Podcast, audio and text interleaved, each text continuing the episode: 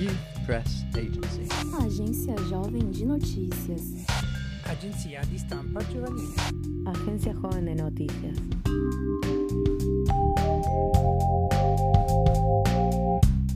Olá, eu sou Tainara Floriano, sou colunista da JN, estagiária da Vira e apresentadora desse podcast, que é uma produção da JN. Olá, eu sou Gustavo, também sou colunista na JN Brasil, estagiário em comunicação na Viração e tenho o prazer de apresentar esse podcast com a Thay. Bom, como ela comentou, esse podcast é uma produção da JN Brasil, que é a Agência Jovem de Notícias, um programa de jornalismo educomunicativo e participativo criado e mantido pela Viração Educom desde 2005. É um espaço onde jovens de diversas partes do Brasil de países como Colômbia, Argentina, Portugal e Itália podem exercer o seu direito à comunicação e produzir conteúdos de uma forma totalmente independente, sendo esses conteúdos feitos por e para a juventude. A migração e o fenômeno dos refugiados são questões globais que têm impacto significativo na vida de milhões de pessoas ao redor do mundo.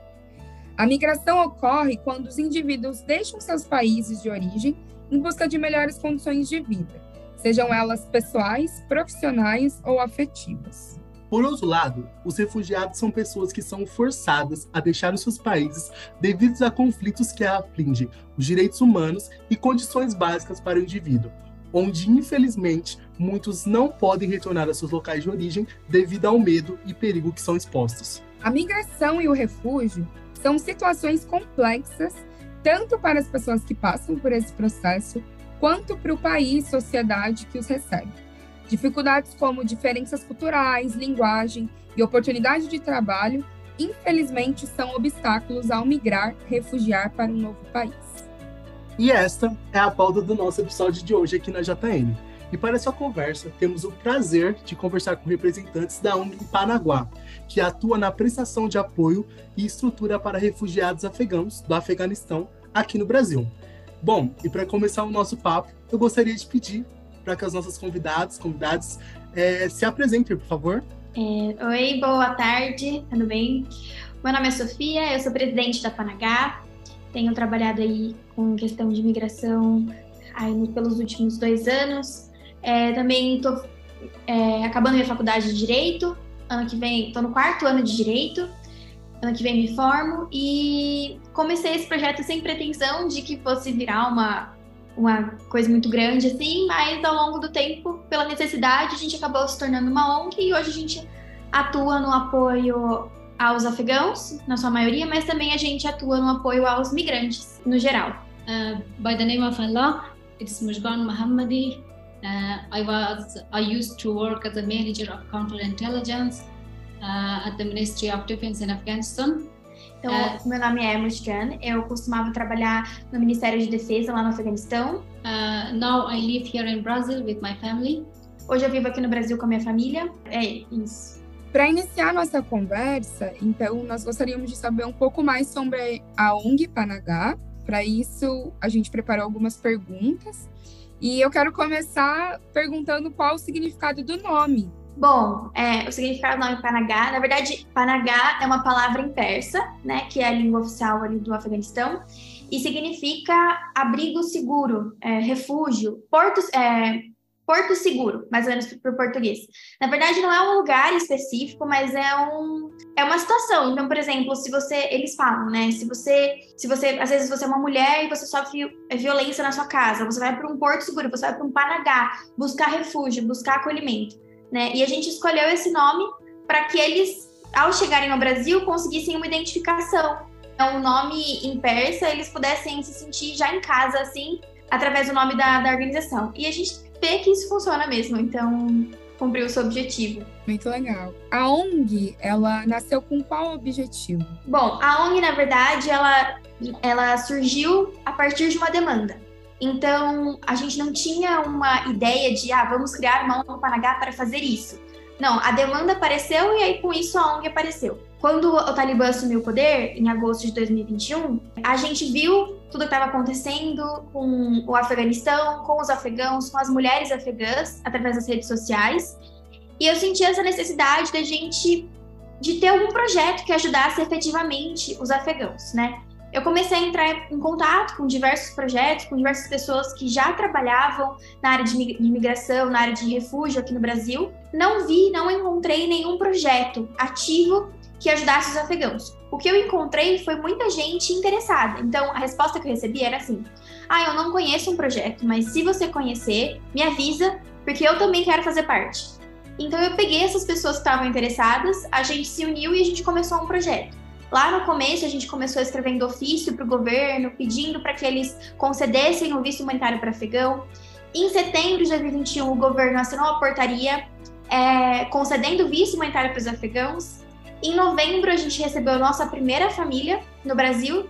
E, a, e aí a gente viu que tinha todo um outro mundo a, do pós-Guarulhos, né? Quando a família chega no Brasil, como ajudar. E daí, a partir disso, a gente viu a necessidade de institucionalizar, de ser uma ONG. E aí, em março de 2022, a gente criou a Panagá. Então, a Panagá veio em resposta da demanda que a gente encontrou de ajudar essas pessoas, essas famílias afegãs. Qual a maior dificuldade encontrada pela Panagá na implementação, estrutura e apoio prestados à população refugiada afegã? Hoje, eu é, sinto assim que a maior dificuldade da Panagá, além de diversas dificuldades, porque não é um trabalho fácil, mas assim, acho que a maior dificuldade que a Panagá encontra é a questão mesmo do voluntário dos parceiros, né? Quase todo o nosso trabalho ele acontece através de voluntários, através de parceiros, e a gente tem que estar sempre pensando em novas ideias para poder fazer com que esses voluntários eles se animem de novo, né, a trabalhar, porque não é um trabalho que pontual, que você vai, ajuda e acabou. Não, é uma pessoa que está começando uma vida nova no país. Então você tem que estar tá ali todos os dias, todo dia um desafio novo, coisas que para gente é, pode ser super simples, para eles é super complicado. Então, é uma coisa que a gente precisa de pessoas é, que estejam engajadas por um longo tempo. Então, eu acho que esse é o nosso maior desafio hoje, encontrar voluntários e parceiros e, e criando essas novas, novas estratégias para que essas pessoas continuem engajadas e continuem motivadas a trabalhar que não é mesmo uma coisa fácil de se fazer, né? E aí hoje, assim, quais são os serviços que vocês prestam e quantas pessoas vocês acolhem em média? Como funciona o nosso trabalho hoje aqui na Panagá? Então, a gente ajuda desde nosso trabalho começa lá ainda quando a pessoa está no Paquistão, está no Irã. É, a gente vai ajudar com questão de visto. Então, a gente vai entrar em contato com a embaixada, com o Itamaraty, as embaixadas brasileiras, para conseguir ajudar com a entrevista, com o visto, ainda fora do Brasil. Quando as famílias chegam no Brasil, a gente recebe essas famílias em Guarulhos, a gente recebe elas num período que a gente chama de acolhimento, que é um, um a gente tem parceria com um hotel aqui no interior de São Paulo. As famílias ficam em torno de 30 a 40 dias nesse período de acolhimento, onde eles vão receber as vacinas necessárias, vão fazer os exames necessários, vão ter o primeiro contato com português, tem algumas um primeiro contato com, com voluntários, com recreação com as crianças. Então, esse é o período de acolhimento, onde tem orientação sobre o Brasil, sobre a cultura brasileira, sobre a legislação brasileira. E depois desse período de acolhimento, eles vão para um período que a gente chama de assentamento. No assentamento, a gente entra em contato com diversas instituições ao redor do país e a gente envia uma, duas, três, quatro famílias para cada instituição e aí essa instituição vai começar um trabalho de acompanhar a família no dia a dia, que é como a gente envia um suporte mensal para a família conseguir se estabelecer, de, vai de caso a caso, mas em, é, geralmente em torno de 6 a 12 meses. E a família vai poder alugar a própria casa, vai começar a documentação, vai matricular as crianças na escola, vai localizar onde fica o posto de saúde, tirar a carteirinha do SUS e vai começar a vida, né? A, a gente fornece aula de português, é, tanto online quanto presencial. Depois disso, a gente ajuda também com currículo, com alguns cursos. A gente tem parceria também para é, fornecer alguns cursos de capacitação para pessoas se para começar a integração no mercado de trabalho. E aí a gente vai acompanhando cada família em todo esse processo através dos nossos parceiros, das nossas instituições parceiras. É, a gente vai acompanhando mês a mês, fazendo relatório, ligando para cada família para poder é, ajudar eles nesse período aqui de assentamento, né, de poder se a integração aqui na cultura e na sociedade brasileira. Hoje a Panagá ela já tá, já acolheu, né, e assentou mais de mil afegãos. São mais de 160 famílias e a gente está espalhado aí tem famílias em mais de 35 municípios do Brasil. É, Sofia, a gente sabe né, que a chegada de novos povos em um país causa, sim, diversos impactos, sejam eles sociais, culturais ou econômicos. É por isso a gente gostaria de saber é, quais o, qual o impacto né, da presença dessas famílias estrangeiras é, na sua visão na sociedade brasileira. A primeira, a primeira coisa que a gente pode perceber é o quanto que isso enriquece a, a cultura e a sociedade, né? Eu vejo na minha vida pessoal, assim, quanto que eu ganho, muito, quanto eu tenho ganhado com essa experiência, né? Não só eu sou uma pessoa nova, né? Eu tenho só 20 anos, estou começando minha carreira agora, e eu sei o quanto que hoje isso traz um peso no meu currículo, por exemplo, mas não só falando nesse sentido, mas assim, é, na questão de conhecer, né? Um país de 5 mil anos de cultura e de história. Né, para o brasileiro que nunca viu guerra, é uma cultura e uma história completamente diferente do que a gente está acostumado aqui. Então, você sentar, você conversar com essas pessoas, você entender o lado, a história delas, é um ganho é, gigante, assim, né? E eu vejo isso também na sociedade. A gente recebeu um vídeo de umas crianças que foram para a escola municipal e elas toda, toda vez antes do lanche as crianças cantam: "Ah, vamos vamos lanchar, vamos comer". E daí a gente recebeu o vídeo das crianças cantando Vamos Lanchar em persa. Então tava todas as crianças da escola municipal cantando a música em persa. Então é um, uma troca muito grande assim de cultura, de uma coisa assim que a gente não não conseguiria se não fosse através disso. Então eu acho que é uma oportunidade para a gente como sociedade, né? As pessoas que vêm são pessoas com currículos muito bons, são pessoas muito qualificadas, são pessoas que realmente tinham é, mestrado, doutorado, anos de uma carreira muito boa, né? Porque infelizmente o pobre não consegue sair do Afeganistão. É uma viagem muito longa, muito difícil se você não tem os recursos necessários, é praticamente impossível. Então a gente tem recebido pessoas que podem e já estão acrescentando muito na, na nossa sociedade, assim. Sofia, o Brasil ele tem algum tipo de bolsa ou programa de apoio que sirva como auxílio para a comunidade que se refugia aqui no país? Então, assim, os afegãos eles têm, através da portaria de setembro de 2021, eles têm o visto humanitário. Quando eles chegam aqui no Brasil, eles podem tem duas opções: solicitar o refúgio ou solicitar a residência, né? Quando eles fazem essa solicitação, eles têm direito a todos os direitos de um cidadão brasileiro. É igual. Então eles têm direito, menos de votar e de ser votado. Tirando isso, eles têm direito a qualquer coisa, todas as coisas que um brasileiro, cidadão brasileiro tem. Então todos, é, todos as, os programas que o brasileiro tem acesso, eles também podem ter. É, óbvio que tem a questão da barreira da língua, a questão da barreira do idioma, até questão de conhecimento, aonde, como acessar esses programas, para eles é muito, a dificuldade é muito grande. E aí nisso que a gente vê a grande importância das, das organizações da sociedade civil de estarem ali do lado desse, dos nossos parceiros, de estarem ali do lado, de mostrar aonde eles podem acessar, onde que eles podem, como eles podem usufruir dessas coisas que eles têm direito.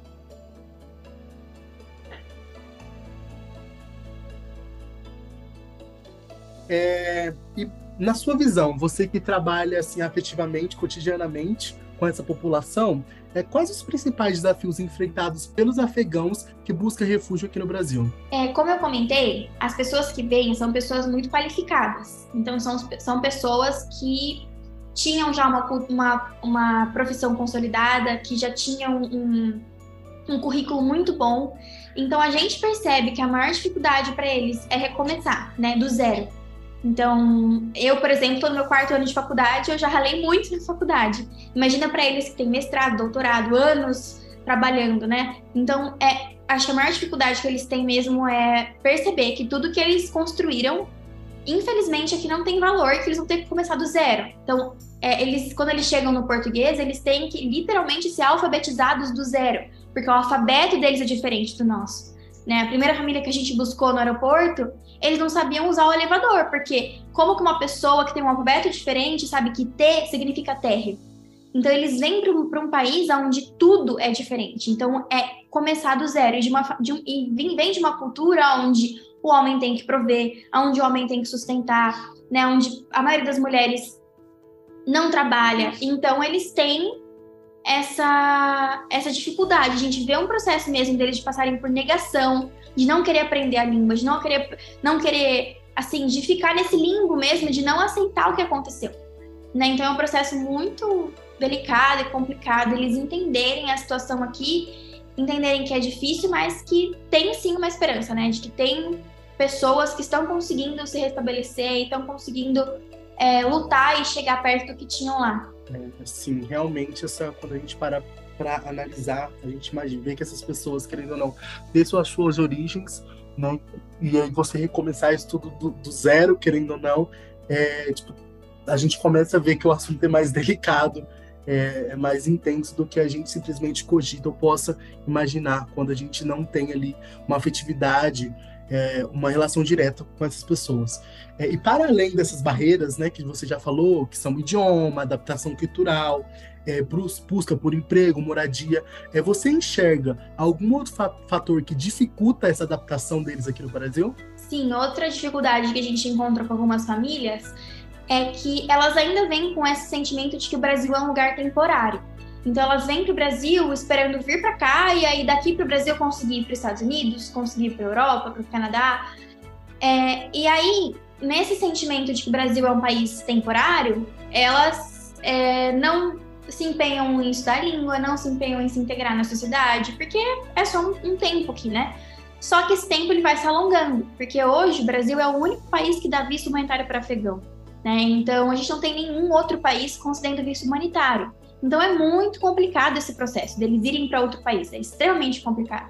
E aí eles ficam aqui achando que vai ser um mês, aí um mês torna dois, torna três, torna quatro, a pessoa vai ficando frustrada, né? Não consegue estabelecer uma visão de ah, como eu me vejo daqui a sete meses, daqui oito meses, não consegue, e aí isso impacta todo o trabalho. Então é um processo complicado, principalmente de uma cultura que tem tantos preconceitos, né? A gente tem que tomar muito cuidado com questão de. A gente tem voluntários na área de psicologia, né? Mas é muito complicado, porque você, dependendo de quão conservadora a família é, você às vezes leva um psicólogo, a família não quer nem conversar, porque enxerga que é só para psicólogo, é só para louco, por exemplo, sabe?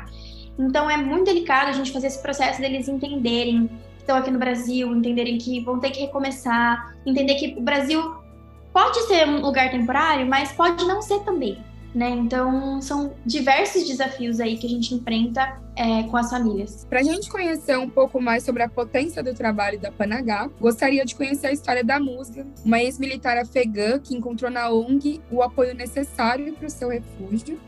Então, quero dizer mais uma vez, seja bem-vinda e quero que você conte para a gente um pouco do processo da sua transição e adaptação aqui no Brasil. Uh, in fact, uh, the process of our transfer from uh, Pakistan uh, to here, it was a great process.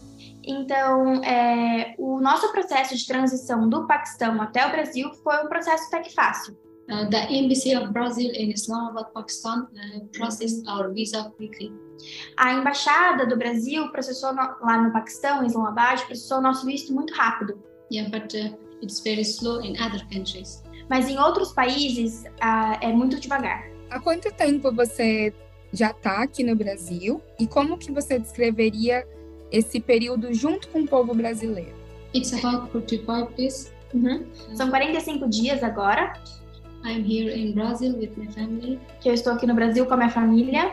And at this time, I noticed uh, that the people, uh, Brazilian people, are very kind and warm people and nice. And we like it. Nesse tempo eu pude perceber que os brasileiros são pessoas muito gentis, muito carinhosas e a gente tem gostado muito do povo brasileiro. Fico feliz, é bom ouvir que o povo brasileiro está sendo receptivo com você.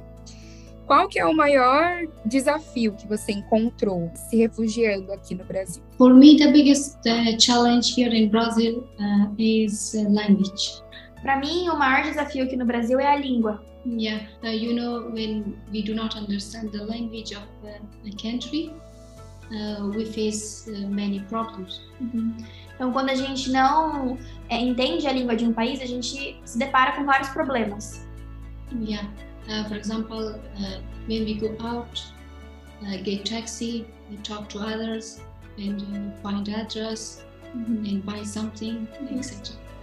Sim, então, por exemplo, quando a gente sai de casa, a gente vai pegar um táxi, conversar com as pessoas, às vezes até achar o endereço é muito mais complicado. Yeah, and uh, the other challenge for me here in Brazil uh, here is a little hard uh, to buy SIM card. I think it needs a long process. Uhum. Outro processo que eu acho muito, tô achando meio complicado aqui no Brasil é a questão de ter um chip para o meu celular. Eu não sabia que era tão complicado isso aqui. Just these two challenges. Esses são os, os dois desafios que eu tenho encontrado aqui nesse primeiro tempo. Qual a importância do trabalho de ONGs como a Panagá na sua vida e na dos outros migrantes e refugiados afegãos? It was uh, very, very, very important for me and my family Foi muito, muito importante para mim e para minha família that Panaga helped us. que a Panagá nos ajudou. Uh, I'm sure if that Panaga do not help us, Eu tenho certeza de que se a Panagá não tivesse ajudado a gente, uh, we were still in Pakistan. a gente ainda estaria no Paquistão. Like many Afghan families who are in Pakistan and Iran in that situation. Como muitas famílias que hoje estão no Paquistão e no Irã em uma situação muito ruim. And uh, I think uh, it was two questions.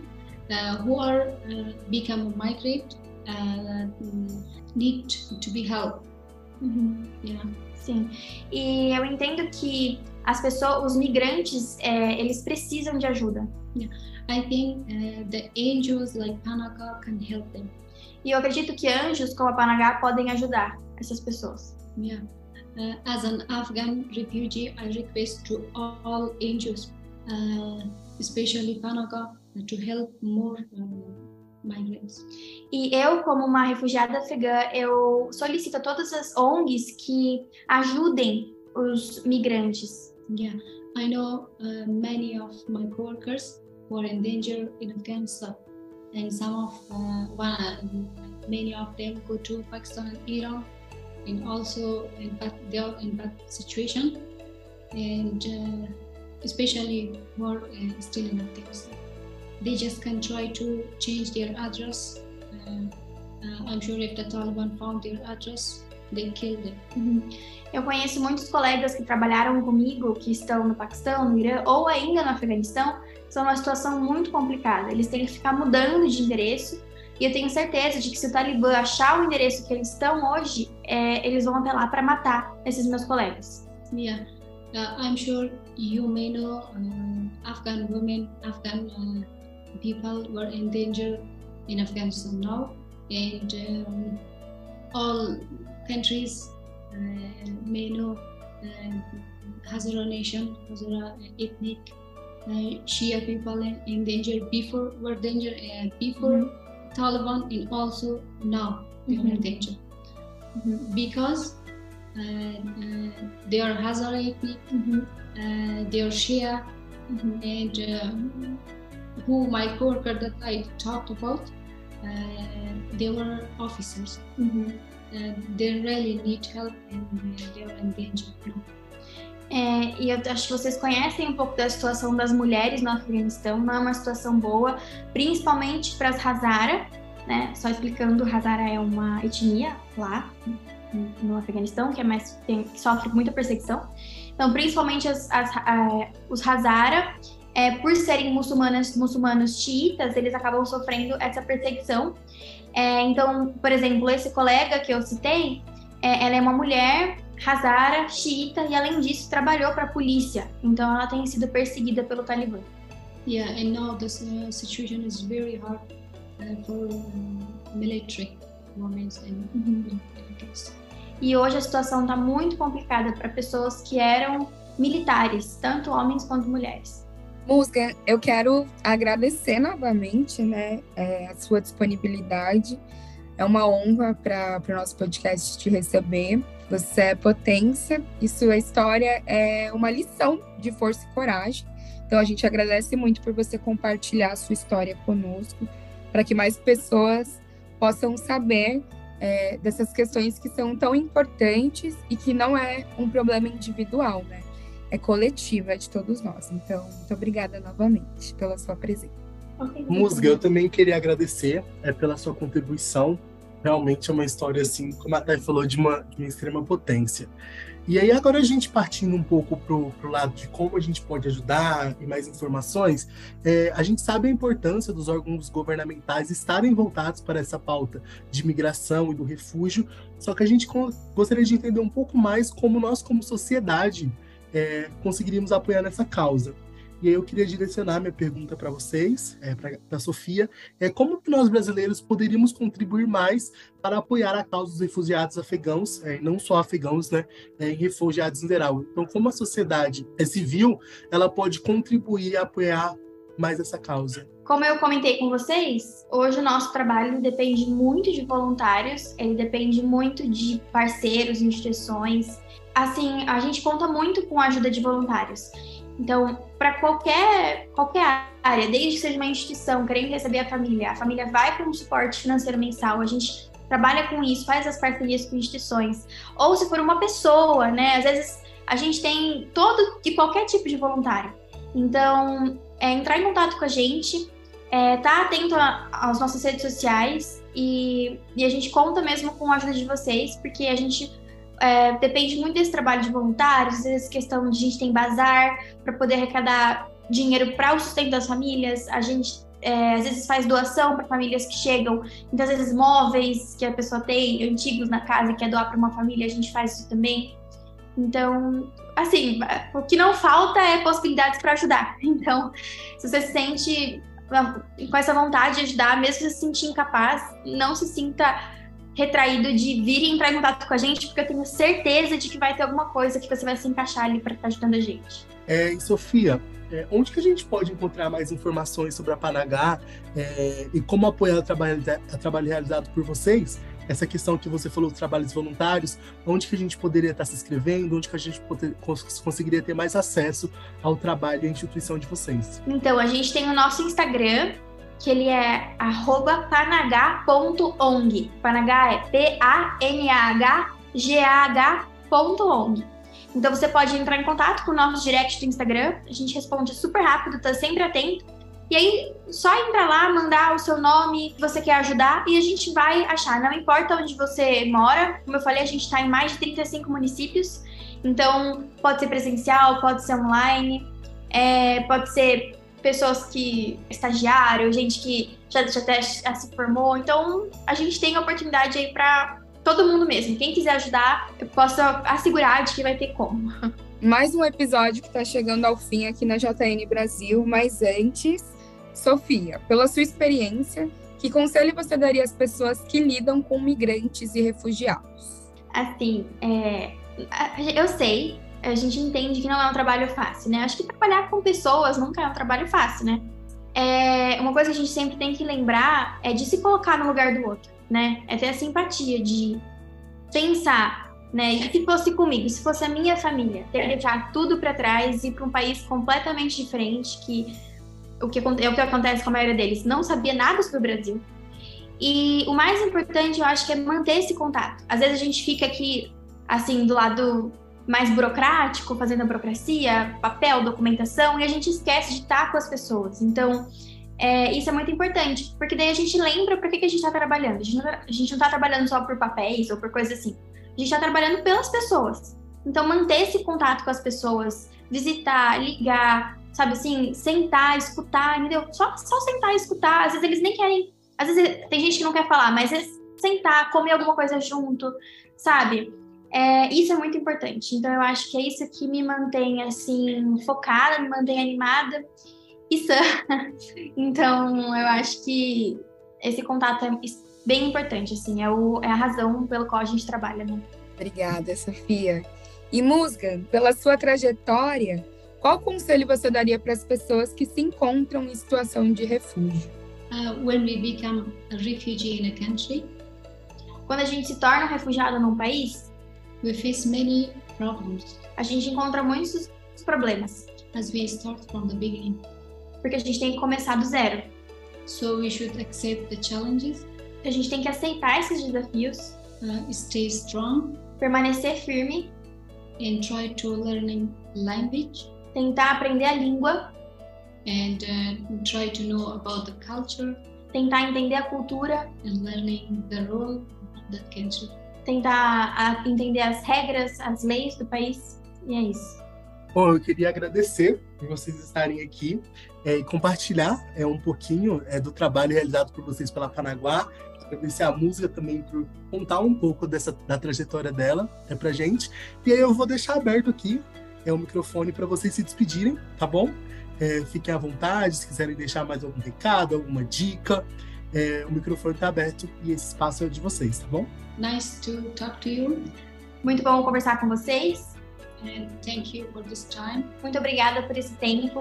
And uh, I will be happy to be the other voice who are still in Afghanistan in, in danger. E eu fico muito feliz de poder ser a voz das pessoas que ainda estão em perigo no Afeganistão.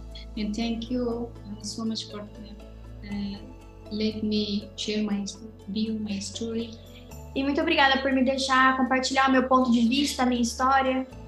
And uh, uh, in the last, I want to be thankful to Panaga and, uh, and also to Brazil uh, government to help the Afghan refugee access. E eu também queria agradecer a Panagá e queria agradecer ao governo brasileiro por ter aceitado e recebido os refugiados afegãos no país. E é isso. É, eu também queria agradecer, muito obrigada é, por esse tempo aqui, Gustavo, Tainara, pela, é, por disponibilizarem esse momento aqui para a gente falar. Eu acho que é muito importante assim a gente compartilhar, né, tudo que tem acontecido. É, às vezes a gente acha que a gente tem uma ideia de que essa questão de migração ainda acontece só nos Estados Unidos, ou só a Europa que recebe imigrantes, né? Mas a Acnur lançou um, um da- dados agora de que 80% dos, dos migrantes estão em países, não estão mais no nos países é, é, desenvolvidos, né? Tá chegando aqui, né? Tá no Brasil. E a gente tem visto isso e a, a tendência agora é só aumentar, né? Então, acho que tá chegando uma, uma época que é impossível a gente não se deparar com essa situação. A gente vai, vai ser obrigado a, no nosso bairro, no nosso trabalho, na nossa escola, a se deparar com alguém que passou por essa situação. E a gente não sabe, pode ser que talvez seja a gente. Então, eu queria agradecer muito por esse espaço, pela compreensão de vocês, pelo interesse de saber mais do nosso trabalho. E quero convidar também qualquer pessoa que se sentir interessado em entrar em contato com a gente, conversar, é, tenho certeza de que o pouquinho que cada um faz, se a gente juntar, vai, faz muita diferença, né? E, e acho que é isso. Muito obrigada, gente. Obrigada pela participação de vocês. Estou muito feliz e contemplada com esse episódio. Eu acho que são temas muito relevantes e atuais, mesmo essa questão, essa questão da migração e do refúgio ser uma coisa que já acontece há muitos anos. Então, quanto mais a gente pode falar disso e se somar nessa luta, né, pelo direito das pessoas serem acolhidas em lugares que deem proteção a elas, que ofereçam políticas públicas para elas, é essencial para essa construção do mundo que a gente acredita. Então, muito obrigada, meninas. É, quero agradecer demais pela presença de vocês. Obrigada ao meu parceiro Gustavo. E um beijo, gente. Bom, eu também queria agradecer, faço um pouco das palavras de todas as meninas, é a minha. É, que a Sofia falou é algo que, que, é, que é muito isso mesmo. Cada um faz um pouquinho, e aí quando a gente vê, o pouquinho se transforma num, num, num pocão, e, e é isso mesmo. Acho que é essa coisa de ter empatia, de uma coletividade, é, talvez essa seja a alma, né? A gente se juntar para as coisas acontecerem, para prestar o apoio, para prestar essa questão da adaptação. É, então, a gente, como sociedade, que querendo ou não, recebe essas pessoas, é muito importante a gente se juntar e se unir e, querendo ou não, sermos uma, se tornarmos uma grande família, né?